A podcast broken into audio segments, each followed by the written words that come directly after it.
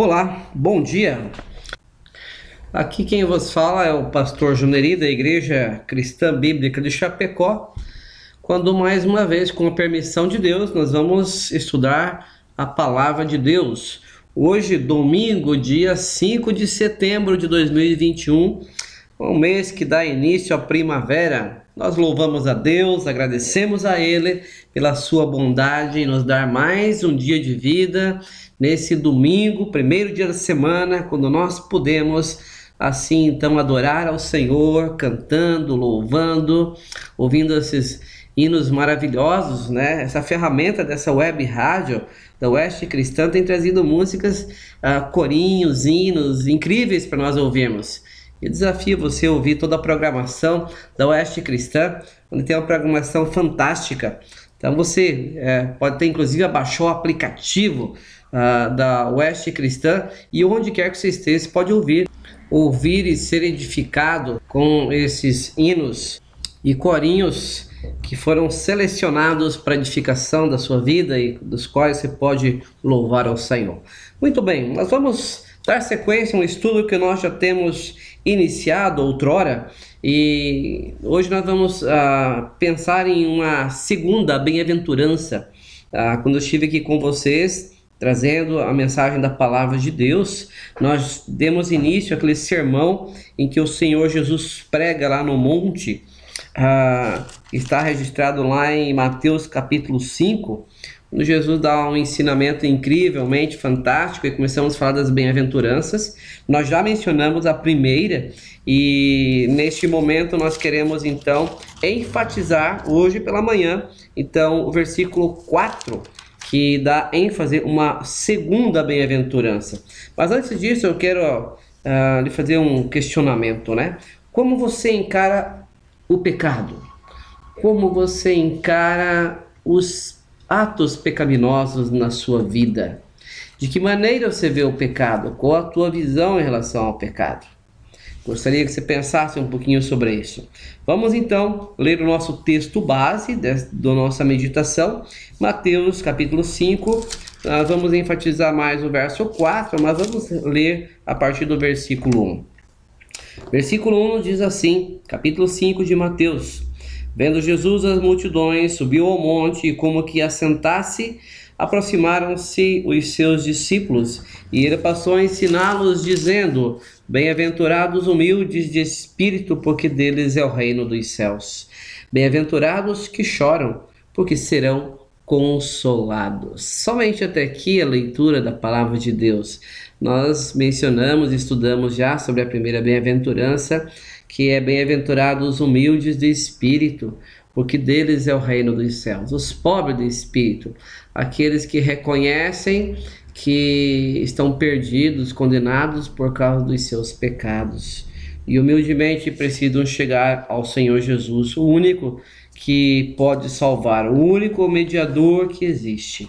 Mas hoje nós vamos enfatizar o versículo 4, onde Jesus, em meio a esse ensinamento, lhe diz: Bem-aventurados, felizes os que choram, ah, porque serão consolados.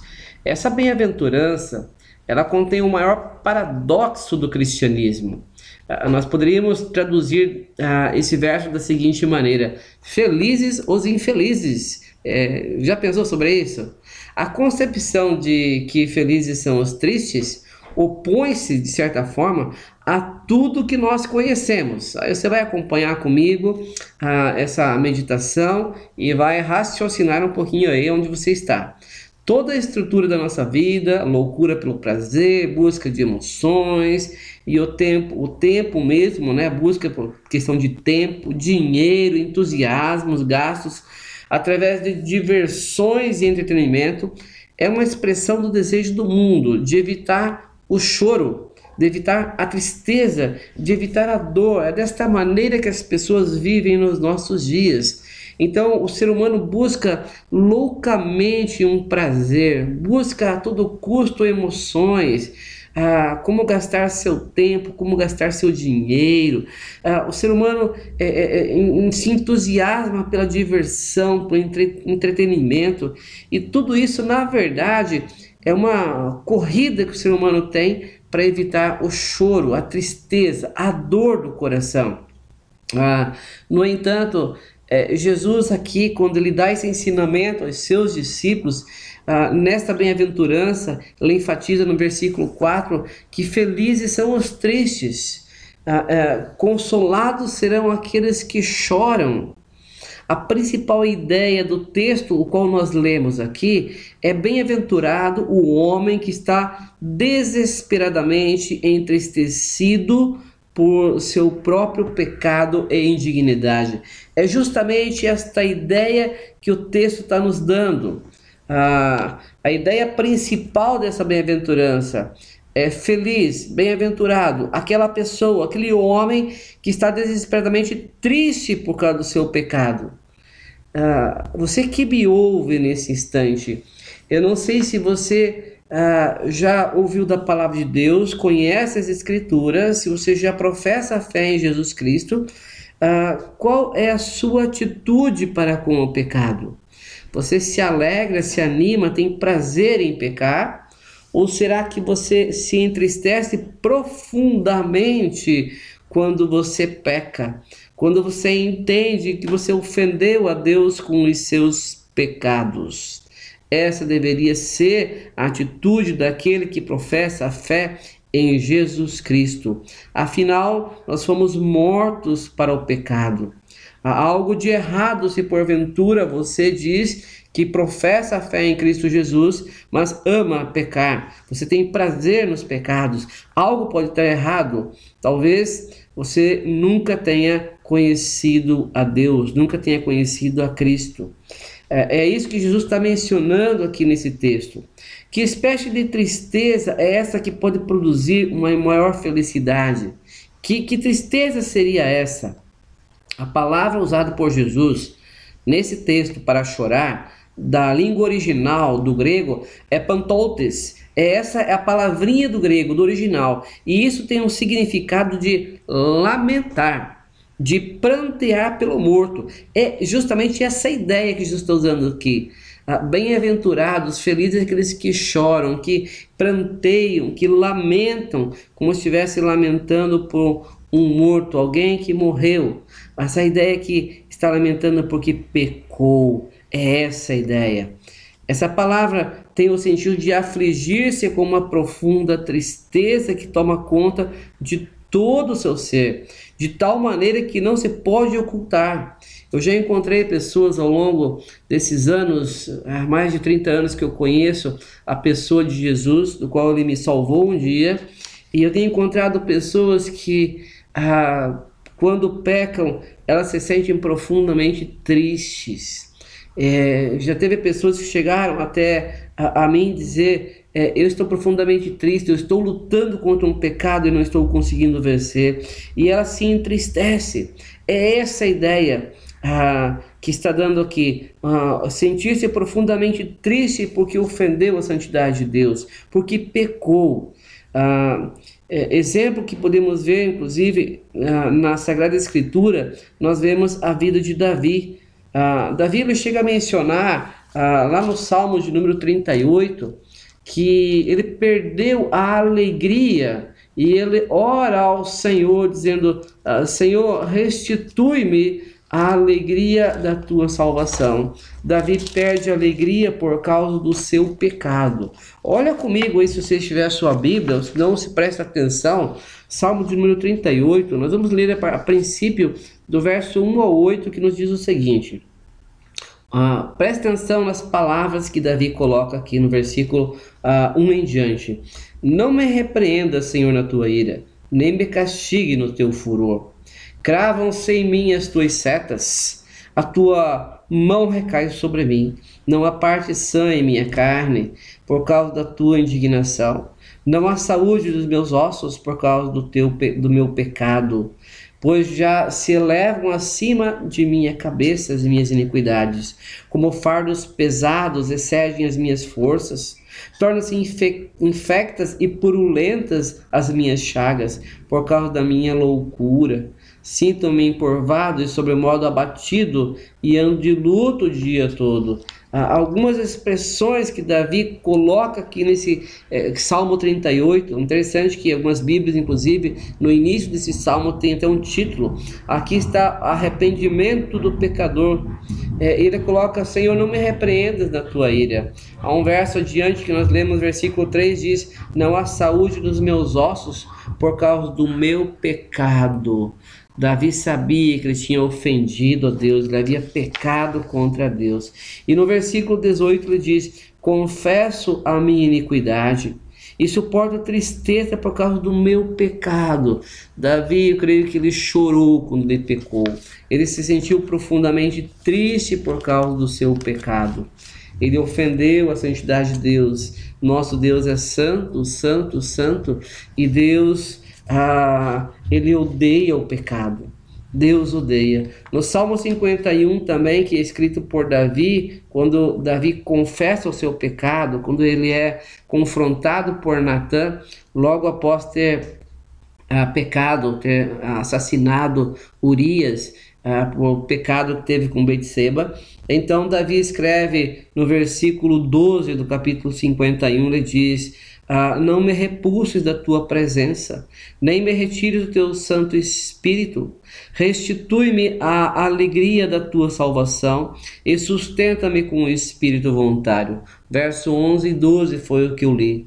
E é, acho interessante quando Davi diz: Restitui-me, Senhor, a alegria da tua salvação. Davi perdeu a alegria por causa do pecado. O pecado tira a alegria daqueles que verdadeiramente foram ah, salvos por, por Deus, que passaram pelo novo nascimento. Eles jamais irão se alegrar com o pecado, mas existe uma tristeza profunda.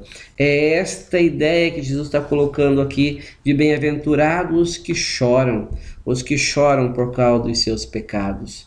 Martin Lord Jones ele diz que essa bem-aventurança ela condena ah, aquelas risotas, brincadeiras, gracejos, aquela jovialidade e felicidades aparentes que os homens deste mundo exibem, preferindo um ai contra eles. Ah, é, é essa a ideia. Ah, a palavra chorar aqui é o termo mais forte na língua grega para denotar dor e sofrimento. Essa palavrinha aqui é muito forte que Jesus coloca. Essa é a palavra usada para descrever a morte de um ente querido. É justamente essa ideia dessa palavrinha chorar. É, não sei se você que me ouve, em algum momento você perdeu um, um ente querido, uma pessoa que se ama profundamente, o amou profundamente, e você se, quando você perde ela, você não consegue segurar a dor, o choro e você cai nos prantos. É essa a ideia. Será que nós temos chorado quando nós temos pecado contra Deus? Será que você consegue chegar nessa tristeza quando você peca e você chega diante de Deus e diz: Deus, eu pequei, tenha misericórdia de mim? É essa a ideia. A ideia de se entristecer profundamente por causa dos seus pecados. A palavra chorar é sim esse termo mais é forte na língua grega e que quer dizer dor e sofrimento. Na Septuaginta é a palavra que descreve o lamento de Jacó quando ah, ele ouviu da morte de José. Quando Jacó recebeu aquela notícia de que José havia sido morto, na verdade, José não havia morrido, mas tinha sido vendido aos ismaelitas quando foi levado para o Egito. Mas para Jacó, quando ele ouviu aquela notícia, ele chorou, ele pranteou por alguns dias, rasgou a sua roupa, ficou profundamente triste e lamentou a morte do seu filho mais querido. Lá em Gênesis 37 menciona essa história de Jacó. Chorar é, quando você é, estuda, vê a história ali de, de Jacó, os seus filhos, nós vemos que o filho mais querido de Jacó era José. Ele havia feito uma túnica colorida e deu para o seu filho. E de repente aquele filho querido ele some e as, os irmãos dele vêm, os irmãos de José chegam a Jacó e dizem que ele havia morrido. Foi uma dor muito grande para Jacó. Ele sentiu uma dor muito grande a ponto de chorar de lamentar. É essa a ideia. Quem é mais querido na sua vida? É, é essa a ideia, chorar quando se perde uma pessoa muito querida. Ah, assim deveria, deveríamos ser nós em relação ao pecado. Não se trata apenas da dor que faz doer o coração, mas da dor que nos faz chorar, é, inclusive sem controle do choro. Eu já me deparei com algumas pessoas que chegaram a esse ponto e lamento, queriam voltar atrás para não ter pecado. É essa ideia. Inclusive, traz a ideia de arrependimento genuíno. E a pessoa, sempre que lembra do pecado, ela se entristece profundamente. John MacArthur diz que a expressão é, os que choram, essa expressão os que choram, usada por Jesus nesta bem-aventurança, é a mais forte de todas as nove palavras gregas usadas na escritura para sofrimento. É, essa ideia, por isso assim, é profundamente forte esta palavra. John Stott, ele também chega a afirmar que nesse contexto, aqueles que receberam a promessa do consolo não são em primeiro lugar os que choram pela perda de uma pessoa querida, não. Uh, mas são aqueles que choram pela perda da inocência, aqueles que choram pela perda da sua justiça, aqueles que choram pela perda do seu uh, próprio respeito ou respeito próprio. É esta ideia, não é chorar uh, por um ente querido, mas é chorar pelo pecado cometido. Perdeu aquela inocência perdeu a sua justiça própria, chora por causa disso.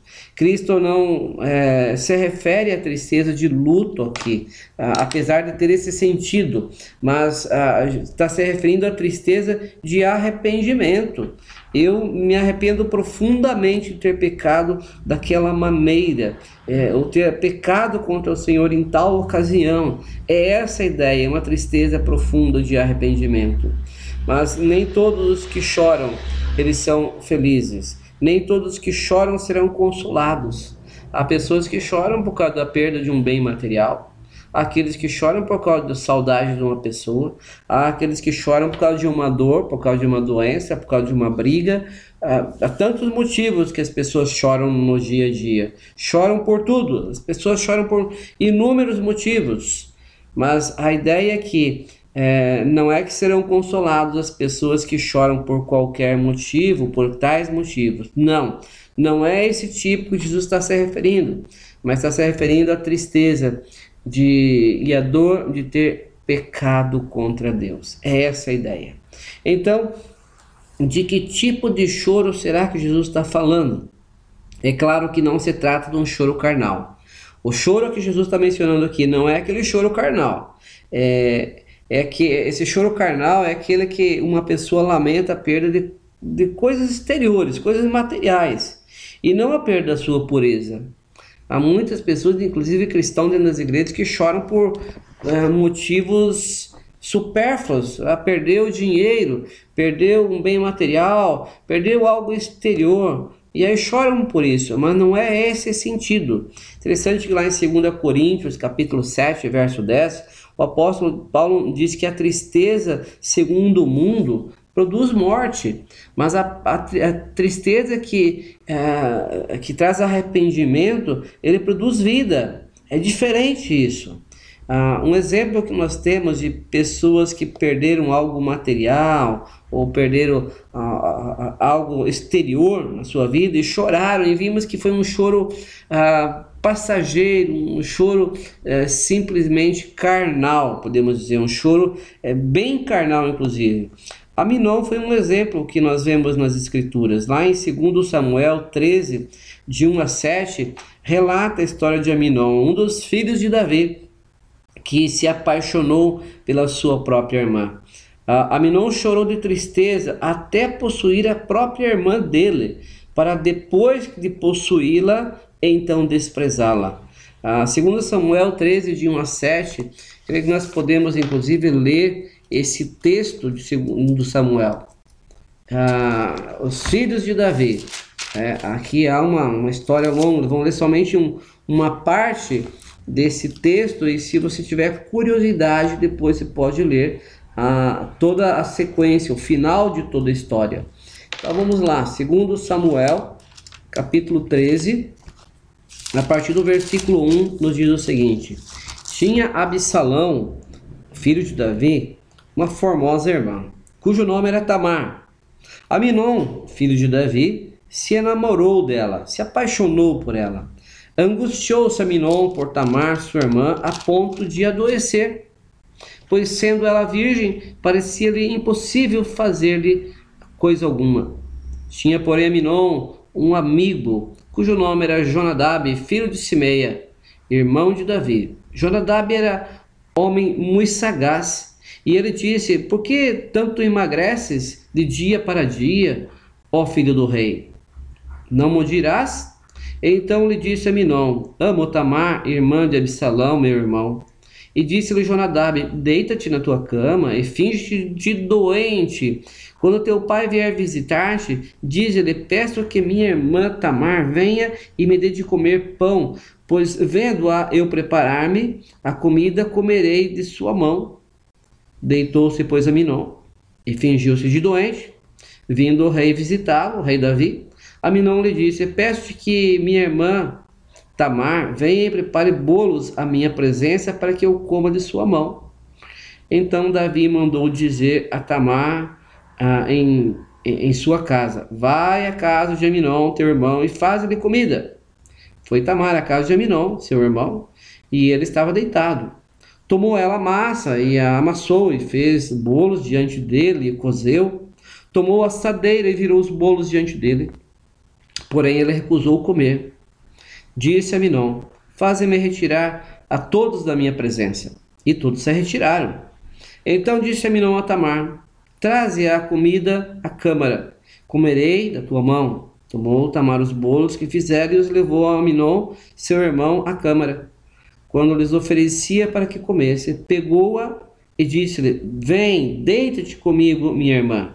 Porém, ela lhe disse: Não, meu irmão, não me forces, porque não se faz assim em Israel. Não faças tal loucura, porque onde iria eu com a minha vergonha?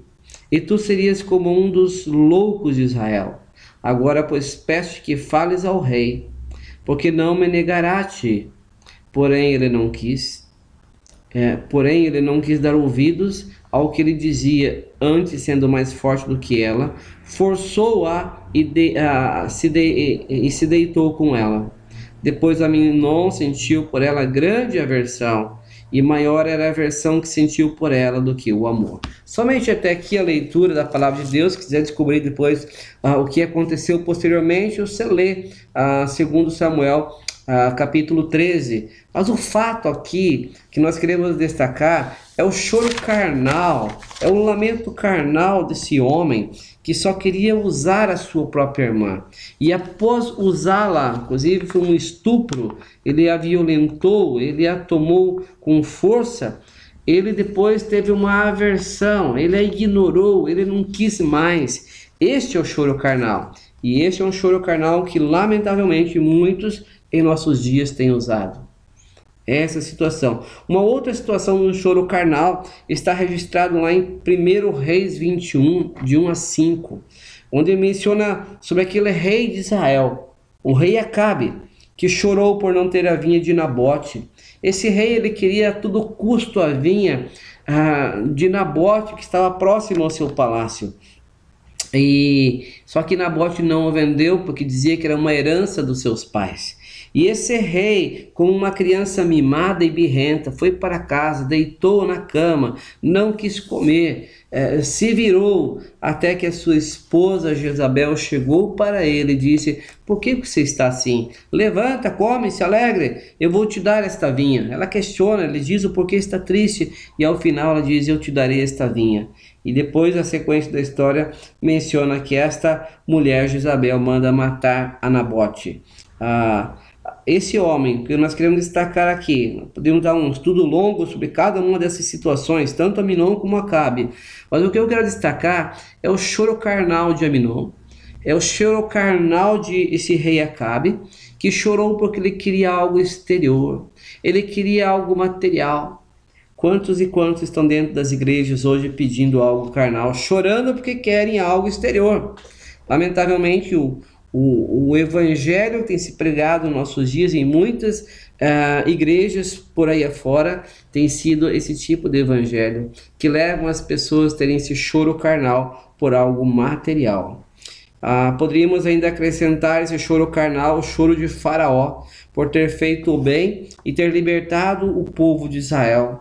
E Faraó se arrependeu uh, de, do seu arrependimento e se não deveria ter uh, libertado esse povo. Lá em Êxodo, uh, capítulo 14, capítulo 15, conta toda a história dessa situação. Choro carnal. Não é sobre esse choro que Jesus está se referindo ali em Mateus 5. É um outro choro. Um segundo choro que não é o que Jesus está mencionando ali em Mateus, é o choro que de, do remorso e do desespero. Não é esse tipo de choro que Jesus está mencionando. Esse foi o choro de Judas Iscariotes, o choro do remorso. Judas Iscariotes ele viu o seu pecado e até se entristeceu. Eh, Judas Iscariotes até confessou o pecado e justificou a Cristo, dizendo que havia traído sangue inocente. Judas falou sobre isso. Judas fez restituição, ah, mas ele está no inferno, ele está sofrendo. A palavra de Deus diz que ele é o filho da perdição, mencionando sobre Judas. Ele, é, infelizmente, está sofrendo, mas porque só houve um choro de remorso. Ah, não obstante ter feito muito mais do que muitos fazem hoje, é, vê que o que Judas fez, na verdade, ele possivelmente tá, fez muito mais do que pessoas nos nossos dias. Ele confessou seu pecado, ele devolveu o dinheiro que cobiçou. A sua consciência o acusou de ter adquirido aquele dinheiro de forma vil. E embora Judas tenha chorado pelo seu pecado, ah, aquelas foram apenas lágrimas de remorso e não de arrependimento. Deus conhece o coração de cada um. E em relação a Judas, as Escrituras fala claramente: o filho da perdição. Ele se perdeu porque eram lágrimas apenas de remorso e não de arrependimento. Uh, não é desse choro que Jesus está mencionando ali em Mateus capítulo 5, versículo 4. Também não se trata do choro de medo das consequências do pecado. Há aqueles que choram porque temem a consequência do seu pecado, do seu erro. Foi o caso de Caim, lá em Gênesis capítulo 4. Quando Caim matou seu irmão Abel, Deus o confrontou ele então disse: É tamanho o meu castigo que não posso suportá-lo. Caim, ele, ele temeu a consequência do pecado, mas não o pecado. Ele chorou por causa da consequência do seu pecado, mas não por causa do seu pecado. Seu castigo afligiu muito mais do que o seu próprio pecado. Chorar apenas pelo medo do castigo, apenas pelo medo do inferno, é como aquele ladrão que chora porque foi apanhado, foi pego em flagrante, e não pela sua ofensa, não pelo seu pecado. As lágrimas do ímpio, elas são forçadas pelo fogo da aflição e não pelo quebrantamento do arrependimento. Eu espero que não seja a sua situação, espero que não seja o seu caso chorar por medo da aflição, da consequência e não pelo quebrantamento do arrependimento. John Charles Haley diz que felizes são aqueles que lamentam a causa do seu pecado e manifestam pesar por suas próprias imperfeições. Quantos cristãos será que nos nossos dias têm lamentado isso diante de Deus? E fala, tem falado, talvez, como o apóstolo Paulo, ah, miserável homem que sou.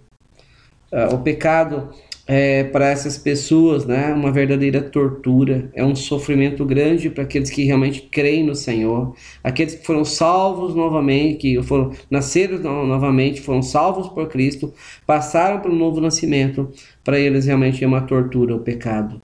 Quando se lembram do pecado, choram, caem em choro. O pecado para eles é uma carga pesada e dificilmente conseguem suportar porque eles sabem que ofenderam a Deus com seus pecados.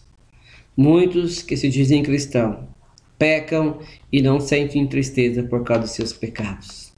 Infelizmente, vivemos em dias em que cristãos estão ah, mergulhados no pecado, mas não existe um pingo de tristeza quando ofendem a Deus com seus atos, palavras, ações pecaminosas. Possivelmente nunca conheceram a Cristo, mas conheceram apenas uma religião. Pessoas que estão presas a uma religião, mas não conheceram ao Senhor Jesus. Muitos que vivem no pecado perderam ou nunca foram sensíveis a essa gravidade do pecado. Nunca foram sensíveis que agora, como ah, novas criaturas, não devem mais andar na prática do pecado.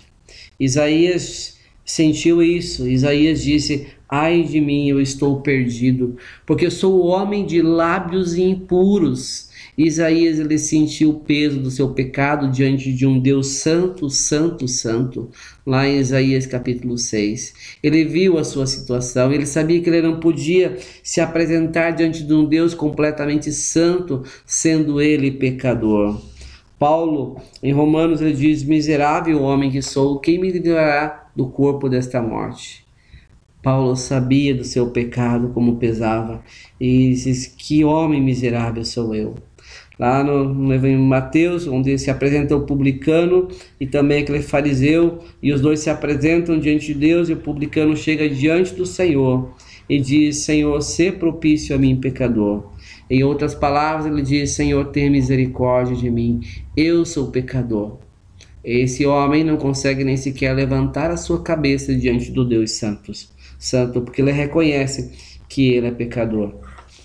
Lá em Romanos capítulo 6, eu quero ler com vocês esse texto de Romanos 6, onde ele menciona que aquele que ah, conhece o Senhor Jesus, aquele que se diz ser cristão, ele jamais vai se alegrar com seus pecados. Romanos 6 nos diz o seguinte: Que diremos, pois? Permaneceremos no pecado para que seja a graça mais abundante? De modo nenhum. Como viveremos ainda no pecado nós, os que para ele morremos? Observe que palavras profundas Paulo chega a mencionar aqui. Como eu posso viver no pecado se eu morri para ele? Paulo diz: ah, eh, será que eu posso continuar pecando? Já que eu sou salvo, no nosso dia muitas pessoas dizem, mas eu sou salvo, eu vou para o céu, então eu posso continuar pecando, Deus vai me perdoar. Não, na verdade, aquele que foi salvo, ele vai lutar contra o pecado todos os dias da sua vida. Versículo 3 de Romanos 6 diz: Ou porventura ignorais que todos nós que fomos batizados em Cristo Jesus, fomos batizados na sua morte? Fomos, pois, sepultados com ele na morte pelo batismo, para que, como Cristo foi ressuscitado entre os mortos pela glória do Pai, assim também nós andemos em novidade de vida. Assim nós devemos andar em vida nova, diferente do que vivíamos antes de conhecer a Cristo. Uma vida diferente, uma nova vida, não mais andar nos pecados que vivíamos no passado. Verso 5: Porque fomos unidos com Ele na semelhança da Sua morte. Certamente o seremos também na semelhança da Sua ressurreição. Sabendo isso, que foi crucificado com Ele o nosso velho homem. Observe essas palavras do verso 6 agora. Sabendo isso, que foi crucificado com Ele o nosso velho homem para que o corpo do pecado seja destruído e não mais sirvamos o pecado como escravo. É isso que Deus quer de nós, que nós não venhamos mais ser escravos do pecado. É diferente de você tropeçar aqui ou acolá, de você viver todos os dias numa prática de pecado que você gosta, tem prazer naquele pecado. Não é assim. O cristão ele pode se encontrar ocasionalmente com o pecado, mas jamais andar em harmonia de mãos dadas com o pecado. Versículo 7: Porquanto quem morreu está justificado o pecado. Ora, se já morremos com Cristo, cremos que também com ele viveremos. Sabedores que, havendo Cristo ressuscitado entre os mortos, já não morre. A morte já não tem domínio sobre ele. Pois quanto a ter morrido, de uma vez para sempre, morreu para o pecado, mas quanto viver, vive para Deus. Assim também nós, considerai-vos, ou assim também vós, considerai-vos mortos para o pecado, mas vivo para Deus em Cristo Jesus. E versículo 12: Não reine, portanto, o pecado em vosso corpo mortal. Ou seja, não seja ele rei no seu corpo mortal. Que o pecado não te domine, de maneira que obedeçais às suas paixões, nem ofereçais cada um os membros do seu corpo ao pecado, como instrumento de iniquidade. Mas, no entanto, porém, oferecei-vos a Deus como ressurreto entre os mortos, os vossos membros a Deus como instrumento de justiça. Porque o pecado não terá domínio sobre vós, pois não estáis debaixo da lei e sim da graça. Que maravilha lermos esse texto da palavra de Deus. Uh, nós não podemos mais eh, viver como escravos do pecado, mas nova vida. Lá em Gálatas capítulo 2, verso 20, o apóstolo Paulo diz: Logo já não sou eu quem vive, mas Cristo vive em mim. E o viver que vivo na carne, vivo pela fé no Filho de Deus. Ou seja, eu não posso mais viver no pecado, uma vez que Cristo habita em mim, vive em mim. Ah, você já se arrependeu alguma vez, algum momento dos seus pecados? Você já chorou por ter pecado contra Deus? É interessante quando nós falamos, inclusive, sobre esse chorar, é o chorar de arrependimento. Ah, como eu gostaria de voltar atrás e não ter pecado, de não ter mais cometido tal ofensa contra Deus. Pedro, lá em Atos 3,19, ele escreve sobre esse arrependimento e ele diz: Arrependei-vos, pois, e convertei-vos para serem cancelados os vossos pecados.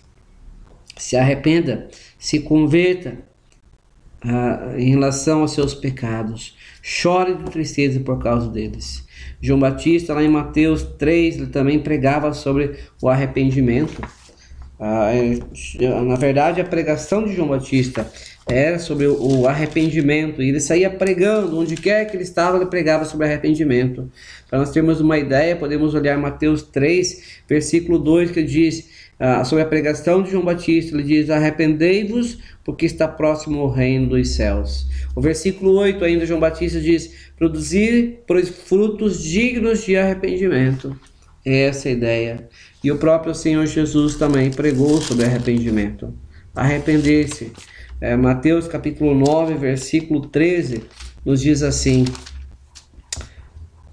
Misericórdia quero e não holocausto, pois não vim chamar justos, e sim pecadores ao arrependimento, nova vida. Poderíamos citar vários outros versículos ainda em relação ao arrependimento. Você já se arrependeu dos seus pecados, você reconhece que você é um pecador separado de Deus e que somente em Cristo Jesus você pode alcançar esta salvação, que somente Ele pode te dar a salvação, pode perdoar os seus pecados. Muito bem, Senhor Jesus, então, quando ele, voltando para o nosso texto original, de Mateus capítulo 5, verso 4, quando diz: Bem-aventurados os que choram. O choro não é carnal, o choro não é remorso, e o choro também não se trata de consequências do pecado. Há quatro aspectos positivos é, acerca do significado dessa expressão de Jesus em Bem-aventurados que choram. É, é um choro, primeiramente, um choro espontâneo. É um choro espiritual pelo nosso próprio pecado e pelo pecado dos outros. Chorar pelos nossos pecados. Chorar por causa dos pecados dos outros. Hoje nós choramos ah, pelos tempos difíceis que vivemos. Quantos não têm chorado por causa do Covid? Por causa dessa pandemia do qual vivemos. Mas muitos não choram por causa de corações duros. É, muitos, em vez de chorar pelo pecado, alegram-se nele, lamentavelmente. A Bíblia cita que aqueles que se alegram de fazer o mal, conforme diz lá em Provérbios 2,14, aqueles que se deleitam na injustiça, esses são piores do que os, eh, os condenados que estão no inferno. Não se deleite, não se alegre com o pecado cometido. Não fique feliz Observe o que diz Paulo lá em 2 aos Tessalonicenses, capítulo 2. Paulo ah, escreve em 2 Tessalonicenses, capítulo 2, verso 11 e 12. Diz: É por este motivo, pois, que Deus lhes manda a operação do erro, para darem crédito à mentira, a fim de serem julgados todos quantos não deram crédito à verdade. Antes, pelo contrário, deleitaram-se com a injustiça, ou se alegraram com o seu pecado. Deus tem derramado juízo ao longo da história para esses que têm se deleitado para com o pecado. Muitos, lamentavelmente, já estão tendo o resultado de se alegrarem com seus pecados. Ah, Se Cristo verteu o seu sangue pelo pecado, como que nós podemos nos alegrar nele? Jesus Cristo deu a sua vida naquela cruz. Ele morreu, ele foi cravado. Ele sofreu duramente desde o Getsemane. Quando estudamos sobre a vida de Cristo, nós vemos que ele já estava sofrendo lá no Getsemane. Quando ele vai orar ao Pai e ora, Pai, se possível, passa de mim esse cálice, com tudo que seja feito a tua vontade. Ele lhe sua gotas de sangue. Jesus já começa a sofrer ali. Ele é preso, ele é abandonado pelos seus discípulos ele é abandonado pelo próprio Pai na cruz. Ele sofre muitos açoitos a ponto de ficar desfigurado. Ah, ele sofre dura e amargamente a caminho do Calvário. Quando ele é cravado naquela cruz, ele é pregado nas suas mãos, ele é pregado nos seus pés, ele é furado no seu lado. Tudo isso por amor a nós, para nos salvar. Se Jesus derramou o seu sangue para o perdão dos nossos pecados, como que podemos nos alegrar no pecado? Não, não podemos fazer isso. O choro pelo pecado é o único caminho para nos livrarmos desta ira vindoura, porque esse choro tem que ser choro de arrependimento. O choro pelo pecado é o melhor uso que podemos fazer das nossas lágrimas. É um segundo aspecto positivo em relação ao pecado. O segundo aspecto é o choro pelo pecado, é melhor uso que podemos fazer com as nossas lágrimas. Se você chorar apenas por perdas de coisas materiais, ah, bateu o carro, perdeu dinheiro, se chorar apenas por coisas materiais, você está desperdiçando as suas lágrimas, está jogando fora as suas lágrimas. É como chuva em cima da rocha, em cima da pedra, não tem benefício nenhum. Mas o choro do arrependimento é composto por lágrimas bem-aventuradas, por lágrimas que curam e que libertam. Ah, porque tem um valor eterno, o choro do arrependimento. Ainda mais um aspecto positivo em relação ao choro é o choro pelo pecado é um sinal do novo nascimento. Assim como a criança chora ao nascer, Talvez já viu uma criança nascer e quando a criança vem a este mundo, ele sai da barriga da sua mãe, ele chora. Aquele que nasce de novo, quando conhece a Cristo Jesus, ele também chora por causa dos seus pecados. Ele sabe que o pecado é uma maldição, porque o resultado do pecado é morte, o salário do pecado é morte. Um coração de pedra jamais se derrete em lágrimas de arrependimento. Lá em Ezequiel, o profeta menciona que Deus ia nos tirar o coração de pedra nos daria um coração sensível de carne. Aqueles que são eleitos de Deus, os salvos, eles realmente sentem o peso do seu pecado. O seu choro, talvez a sua luta contra o pecado, pode ser a maior evidência de que você é um cristão.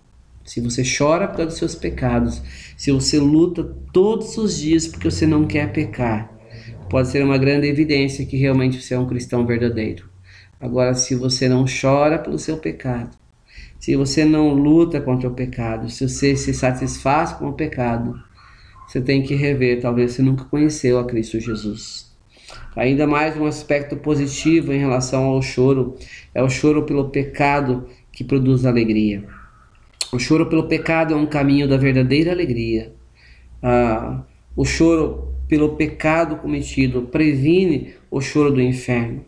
O inferno é um lugar de choro e ranger de dentes, diz o Senhor Jesus em Mateus 8,12. Jesus diz: E ali haverá choro e ranger de dentes para aqueles que partirem deste mundo sem a salvação em Cristo Jesus. Jesus ainda diz lá em Lucas 6,25: diz: Ai de vós que agora rides, porque é vez de lamentar e chorar.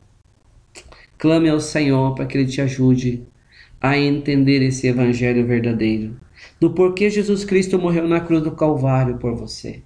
E eu tenho certeza que quando você entender isso, você vai chorar por causa dos seus pecados. Você jamais irá se alegrar pelo pecado cometido. Agora as lágrimas são bem-aventuradas lágrimas. Agora é o tempo certo de chorar pelo pecado. Agora o choro é como chuva da primavera. Mas se não chorarmos agora, poderão chorar mais tarde e então será tarde demais. É melhor derramar lágrimas de arrependimento do que mais tarde no futuro lágrimas de desespero. Aquele que chora agora é um bem-aventurado, ele é feliz. Aquele que chora no inferno é amaldiçoado porque já não há mais volta. Acabou, não tem mais retorno. Ele viveu no pecado e se satisfez no pecado. Aquele que destampa as feridas da alma e chora pelo pecado, livra a alma da morte eterna. E por último, para nós concluirmos, uh, o último ponto positivo em relação ao choro, fator positivo, é o choro pelo pecado que pavimenta a estrada para a nova Jerusalém. Para entrar no céu, não basta ir à igreja. Talvez você diga, mas eu vou para a igreja, todos os domingos vou para a igreja. Talvez você nunca conheceu a Cristo, apenas uma religião. E a religião não pode salvar ninguém. Ir à igreja não salva ninguém. É, para entrar no céu não basta ir à igreja, não basta dar esmola, não basta dar, fazer caridade. Lá em Efésios capítulo 2, verso 8 e 9, o apóstolo Paulo diz: Pois pela graça sois salvos mediante a fé. E isso não vem de vós, é dom, é presente de Deus, não de obras. Preste atenção, olha na sua Bíblia, uh, Efésios 2,9. Não de obras, para que ninguém se glorie. Essa é a ideia, para que ninguém chegue diante de Deus e diga: Eu sou bom, eu fiz o bem, eu fiz, tive boas obras. Não, não é por isso que seremos salvos. O Senhor diz, tá ali na carta de Paulo, como Paulo escreve, diz: Não de obras, para que ninguém se glorie. A salvação é gratuita que Deus dá, tão somente por meio da fé. O único caminho é você chorar pelos seus pecados e receber a consolação da graça em Cristo Jesus. Arrependa dos seus pecados e, e espero que o Espírito Santo te leve a entender que a salvação está única e exclusivamente na pessoa de Jesus Cristo, porquanto há um só Deus e um só mediador entre Deus e os homens, Cristo Jesus, homem. Abaixo do céu não existe nenhum outro nome pelo qual importa que sejamos salvos, a não ser o nome de Jesus. Jesus disse: Se, porém, não vos arrependerdes, todos igualmente perecereis. Lá em Lucas 18, versículo 3, capítulo 18, verso 3, Jesus diz isso. Se, porém, vocês não se arrependerem, todos de igual modo perecereis. Só há um remédio que cura a doença mortal da alma: o verdadeiro arrependimento. Aquele que chora pelo seu pecado tem uma recompensa. A palavra grega usada para consolados, como Jesus diz, bem-aventurados que choram porque serão consolados.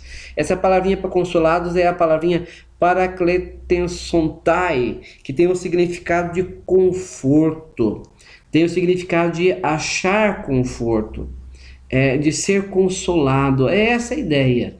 As lágrimas do arrependimento não são lágrimas perdidas, mas são sementes de conforto.